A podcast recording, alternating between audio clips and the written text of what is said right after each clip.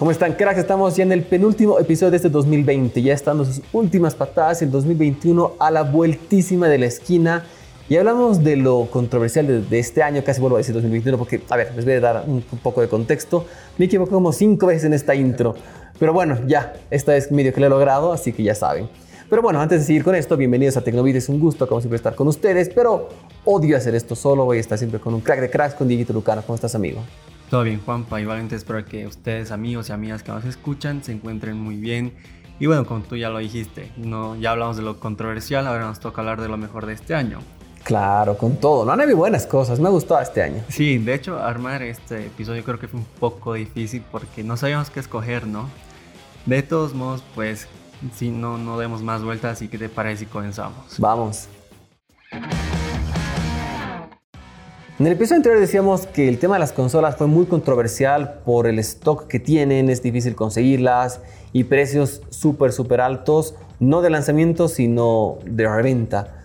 Pero eso no quiere decir que las consolas esta nueva generación sean malas. De hecho, todo lo contrario, son excelentísimas. El Play 5 es lo máximo y el Series X también. Claro, de hecho, eh, la nueva generación de las consolas fue algo que que pues marcó este 2020, ¿no? Luego de siete años, si no me equivoco, Microsoft y Sony pues animaron a renovar a sus PlayStation 4 y Xbox One, lanzando a lo mejor de lo mejor, diría yo, y a un precio que pues sorprendió bastante, ¿no? Yo sinceramente pensaba que estas nuevas consolas iban a rondar los 700 dólares. Sin embargo, las versiones más potentes pues están a 500 dólares. Sí, es más que bien pagado. Creo que eso es lo interesante decir, el precio deberían costar más. Realmente por todo lo que tienen dentro, deberían costar más. No sé si viste esos videos de gente que se puso a evaluar internamente lo que tiene cada consola y armar una PC gamer con eso. Sí, justo es algo que iba a mencionar. Y llegan a, ¿Cuál es el, monto que tienes por ahí que cuesta? Mm, ya, yo he visto al menos unos 2 mil dólares. Sí, he visto entre 1300, así con lo mínimo, mínimo, mínimo necesario para igualar, hasta los 1500, 2000 iba por ahí. Probablemente estas consolas te ofrecen muy buenas características a tan solo 500 dólares. Entonces creo que han hecho un muy buen trabajo y sin duda tienen que estar ahí en, la élite de lo mejor de este año.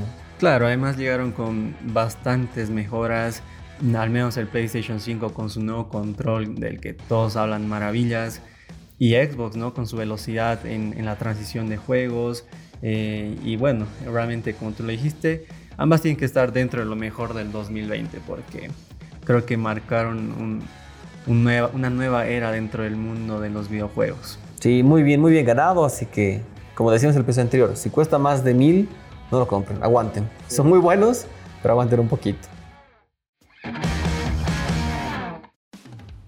Aunque el año pasado ya vimos algunos terminales con pantallas plegables, no fue hasta este 2020 que pues estos, no sé, como que entraron en, su auge, ¿no? Eh, distintas marcas presentaron a nuevas versiones. Samsung renovó a su nuevo Fold, a su, a su primer Fold, perdón, cambiándole el nombre con ya, no sé, presentábamos a la, a la familia Z con los Z Flip y Z Fold 2.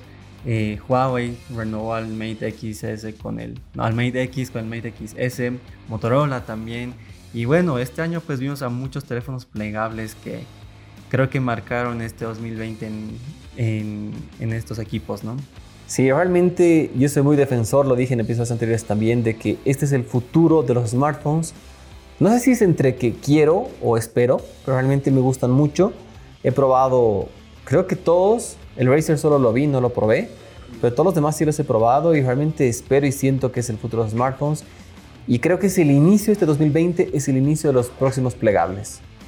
Claro, y obviamente como toda tecnología que es nueva, pues tiene algunas cosas que mejorar, ¿no? Pero eh, quizás lo que yo creo que cambiaría estos teléfonos en un futuro es el costo, ¿no? Ahorita estos teléfonos pues valen más de mil dólares. Y... Bueno, ahora cualquier gama alta vale más de mil.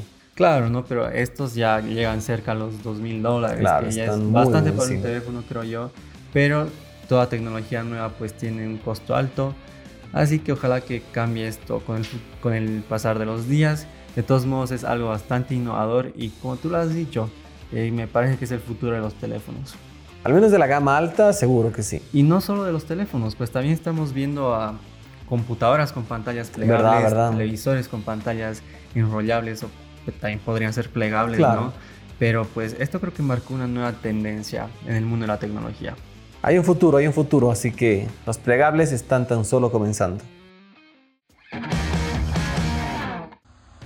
Otro punto remarcable de este 2020 es ya quizás el aterrizaje un poquito más para los usuarios de 5G. Ya son muchos años que se viene hablando de esta tecnología, pero al fin está llegando a los usuarios y cada vez más gente puede disfrutar de esta tecnología. Claro, el despliegue mundial de 5G pues ya comenzó. Eh, hay ya muchos países en los que los usuarios ya pueden usar esta nueva tecnología. España, Estados Unidos, algunas otras algunos otros lugares de Europa. Asia, uy, ni qué decir. Incluso ya en China creo que hasta se planea el 6G. De hecho, no, sé si viste el artículo que puse de Shenzhen, que es la primera ciudad que tiene prácticamente ya 100% implementado 5G. Sí, lo, vi y bueno, Shenzhen obviamente tenía que ser. Obvio, ¿no? Pero pues no nos adelantemos al 6G, hablamos de 5G por ahora. Y esta es una tecnología que pues obviamente busca mejorar la conectividad y la velocidad del Internet en el mundo, ¿no?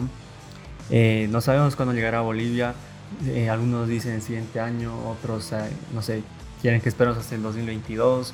Pero pues ya está llegando, ya el despliegue comenzó y solo nos queda esperar a pues recibirla en el país, ¿no?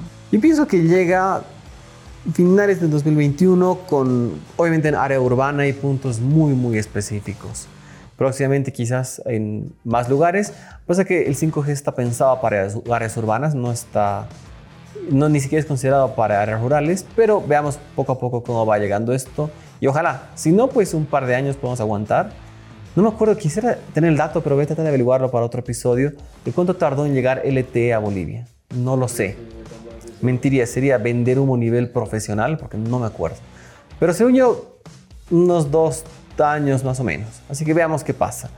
Pero bueno, además de eso de mejoras en Internet, porque el 5G efectivamente nos va a ayudar mucho, también han habido grandes avances que, que le gusta, que no le gusta, independientemente de la tendencia política que tú tengas.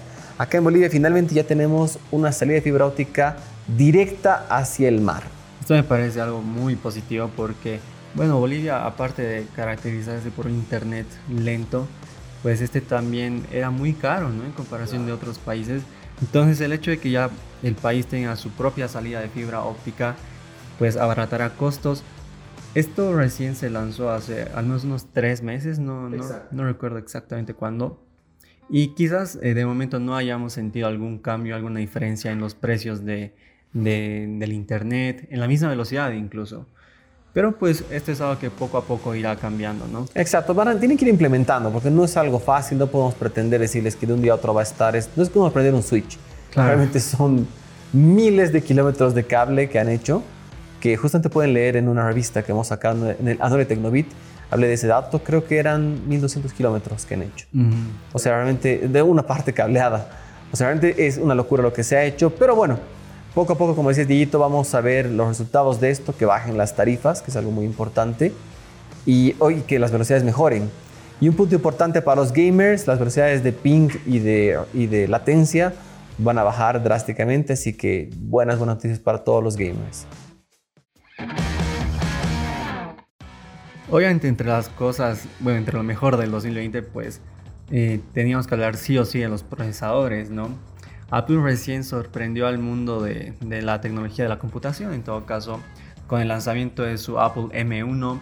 AMD también pues impactó, creo que marcó, no sé, un punto importante en la historia de este, de este universo con, con los nuevos AMD Ryzen que lanzó y que superaron a Intel y pues le, parece que les están quitando la hegemonía, ¿no? Increíble. Creo que 90% de la gente no conoce otras marcas que no fueran Intel, pero existen. Y ahí está AMD peleándola ya de igual a igual, incluso sobre, sobre ellos mismos. Y los chips M1 que están incluso sobre los dos. Sé si están en otra categoría. Y tienen el punto recontra bueno de que van a hacer que... A ver, hablamos de, de la competencia.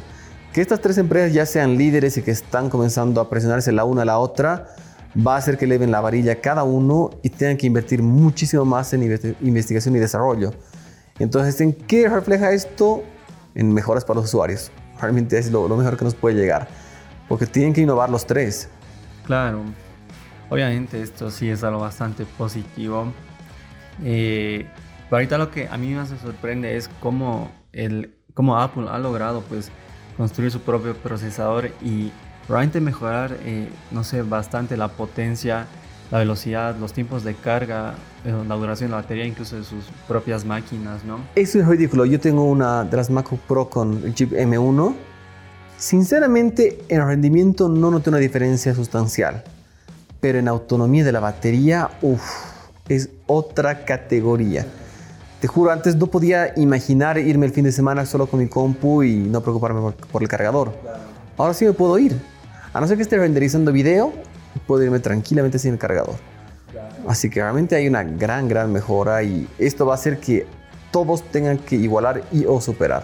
Y eso que todavía eh, este, los distintos programas eh, que, que están disponibles para o que estarán disponibles para el nuevo M1 pues no están totalmente optimizados, ¿no? Entonces todavía no podemos conocer la potencia total de estos procesadores de Apple. De todos modos, eh, pues fue bastante importante el lanzamiento de Apple, la renovación de los AMD. Y bueno, Intel todavía no presentó a sus mejores procesadores. Esto se dice que ya llegarán el, el siguiente año, a comienzos del 2021. Y pues a ver qué tal les va. Pero AMD y Apple pues los pusieron contra las cuerdas sin duda alguna. Bien, bien, así que veamos qué pasa el 2021 porque hay mucha expectativa. Este 2020 ha marcado un año muy muy importante para la era y la carrera espacial. A pesar que no todos entienden el tema, no están al tanto, realmente que el hombre esté volviendo de una manera más regular y frecuente al espacio es excelentísimo. Y aquí viene el cambio interesante. Ya no es solo la NASA o, o, los rusos que están llevando gente al espacio, sino ya es una empresa privada. Obviamente no es que puedes ir a alquilar y decir, quiero al espacio un cachito, voy a ir a ver qué tal está. No, no, por mucha plata que tú tengas. Simplemente está alquilada por la NASA y SpaceX es una empresa privada que está ofreciendo vuelos para la NASA. Esto puede pues eh, generar que muchos muchas personas que alguna vez soñaron con viajar a la luna o, al espacio exterior, pues puedan hacerlo, ¿no? Quizás de momento no, pero el, hecho de que SpaceX pues ya se está atreviendo a realizar viajes quizás comerciales al, al espacio exterior. de hecho son comerciales, que su único cliente ahora es la NASA, es otro tema, pero sí son comerciales. Pues es bastante impresionante, más aún con los nuevos descubrimientos, o bueno, con el último gran descubrimiento creo yo, que, que fue el, el descubrimiento del agua en la luna entonces yo creo que pues estos viajes se van a ir regularizando más o realizando más en todo caso. Y bueno, eh, realmente los sueños se pueden cumplir y te imaginas tú ir a la luna alguna vez. No lo descarto, quién sabe, ¿no? Quién sabe, ojalá. Quién sabe realmente. 2024 se tiene pensado que regresemos los seres humanos a la luna, así que es una muy buena esperanza. Eso sí, no va a estar a cargo de SpaceX, va a estar a cargo de, de la NASA junto con Lockheed Martin que están haciendo la cápsula y todo eso. Y una nave que se llama Orion, no sé, es un Para otro episodio voy a, dedicar a hablarles de eso, porque es bien complicado. Pero se espera que en 2024 volvamos a la Luna tras varios años. No tengo exactamente cuántos años son, pero bueno, a ver, creo que todos recordamos la primera vez que se pisó la Luna en 69. Pero de ahí para adelante hubieron muchos más. Y ahora, pues nada muy interesante hasta ahora que sí, obviamente estamos hay, hay, hay algunos añitos de llegar nuevamente a la Luna y de hecho no sé si viste la noticia, se planea que se arme incluso una base ahí. Sí. o sea, eh, está, está, interesante. Está súper interesante, como tú dijiste, y obviamente esto tiene que estar entre lo mejor del 2020. Sí, porque es un gran paso, como lo hubiera hecho Neil Armstrong, recordándolo, un pequeño paso para el hombre, pero un gigantesco para la humanidad. Así que, bien, bien, estoy muy contento de eso y a seguir adelante. A raíz de la pandemia que ya todos conocemos y que creo que pues no vale la pena hablar, distintos rubros en el mundo de la tecnología pues surgieron, ¿no? Y creo que los que más crecieron durante todo este tiempo fueron los el rubro del streaming y del e-commerce, ¿no? Sí, sin duda alguna. Creo que Netflix ha crecido mucho. A, los inicios de la pandemia había tanta demanda por servicios de streaming que han tenido que bajar el ancho de banda y la calidad que llegaba, porque realmente no abastecía el internet que estaba llegando. Ni, o sea, y, ni siquiera países como nosotros que somos pequeños. En la comunidad europea, en Estados Unidos, han tenido que bajar la resolución. Incluso YouTube fue por el mismo camino. Tuvieron que hacer eso porque realmente el consumo de, de contenido por, por, digital, por internet, ha sido excesivo. Y es algo muy bueno. La verdad es que creo que es un cambio interesante. Y bueno, eso tiene su lado bueno y malo, porque es bueno que haya más servicios, más oportunidades, pero también hay tantas que tienes que pagar toditas. Si te hace una cuenta un poquito fuerte. Claro, porque cada servicio pues cuesta entre 5 y, 13 dólares, si no me equivoco. Claro, va por ahí. Que es lo que cuesta Netflix en su paquete más caro. Y pues es, es, es, como tú dijiste, es algo bueno, pero al mismo tiempo bastante caro, porque bueno, acá en Bolivia pues esta transición parece que está llegando de golpe Mucha gente todavía usaba DVDs, eh, no sé, para ver películas y todo. Claro, ahora que no podías salir, no te quedaba otra que buscar esto o descargarlas. Claro, y descargarlas. No había otra opción. Por eso bastante complicado. Pero como tú dijiste, el lado negativo es la parte de, económica. económica que puedes llegar a gastar hasta, no sé, al menos hasta más de 600 bolivianos. Claro, más, que, más que el cable. En, exacto. Quizás, muchas veces puede ser más que el cable. En servicios de streaming. Pero también es algo positivo, ¿no? Porque es bastante cómodo. Así como el e-commerce, que creo yo que los servicios de delivery al menos, pues... Claro. Eh, incrementaron demasiado durante todo este tiempo. Yo realmente no... Cuando, cuando el delivery, por ejemplo, salió o llegó acá a Bolivia, pues yo no lo usaba mucho. Sin embargo, nos, no solo yo, toda la gente pues se vio obligada a utilizar pedidos ya, Yaingo, no sé, o alguna de las otras aplicaciones que hay para, para comprar cosas por internet. Eh, y bueno, realmente se, se, hizo bastante cómodo y yo creo que es algo que llegó pues para quedarse, ¿no? Sí, es algo muy bueno que ha dejado esta pandemia, la digitalización, que se me traba la palabra, de muchos rubros, muchos negocios, la reinvención de otros y la llegada del e-commerce creo que es algo muy bueno. A pesar que en muchísimos países ya está más que bien implementada, acá estábamos todavía en pañales, bueno, seguimos en pañales, pero ya de talla grande, de para niños de un año, dos años, y no los de, de bebé recién nacido. Pero pues creo que es algo buenazo de que esté llegando ya. aparte también otro de los efectos, no sé si positivos o negativos que está trayendo esto del e-commerce es que ya no se está usando mucho dinero en efectivo, ¿no? Muchas empresas, muchos comercios pues implementaron sistemas de pago por internet a través de códigos QR, a través de transferencias bancarias incluso. Y bueno, eso también me parece algo, algo bueno. Creo que ya estamos como que dando pasos más agigantados eh, respecto a este tema. Y e igualmente, pues hay bancos como el Banco FIE, ¿no? Eh, que está apoyando a distintas, a distintas eh, tiendas, empresas a implementar un sistema digital de pagos, lo que es bastante bueno para, para el país, ¿no? Triste que haya tenido que llegar a una pandemia para que nos digitalicemos y abramos los ojos. Pero bueno, dejemos de quejarnos y veamos lo bueno, ¿no? Que llegó acá, está acá, así que aprovechemos que esto ha llegado y a darle uso. Y bueno, según nosotros, esto fue lo mejor del 2020. No sé si te queda algo por añadir o ya estás contento con todo este contenido. No, creo que eh, quizás esto ha sido lo que más nos ha costado a nosotros pues planear y yo realmente sí estoy bastante contento con todo lo que llegó este año. Eh, como ya lo, lo, mencioné muchas veces, la tecnología no paró pese a la situación mundial y eso es bastante bueno, ¿no? Más bien yo creo que quizás este año, tal vez no económicamente, pero en cuanto a lanzamientos, innovación sí fue uno de los mejores, quizás hasta mejor que el 2019. Sí, sí, un año bien sólido. Exacto. Entonces yo creo que esta tendencia pues continuará en el 2021. Bueno, esperemos que continúe así. Sí, seamos positivos siempre. pero no positivos en COVID. No, no, jamás, ese no. y pues bueno, eh, a ver si ustedes nos cuentan a través de un mensaje o comentarios en las redes sociales de Tecnovit si, hubieran, si lamentarían algo más a nuestra lista, si están en desacuerdo con algo y pues queremos conocer qué es lo que opinan. Así, Dieguito, muchísimas gracias y bueno, Quiero agradecer a todos por su tiempo, como siempre es un gusto estar con todos ustedes y contigo, Dieguito. Gracias, amigo. A ti, Juanpa, y a todas las personas que nos están escuchando. Cuídense todos. Chao, chao.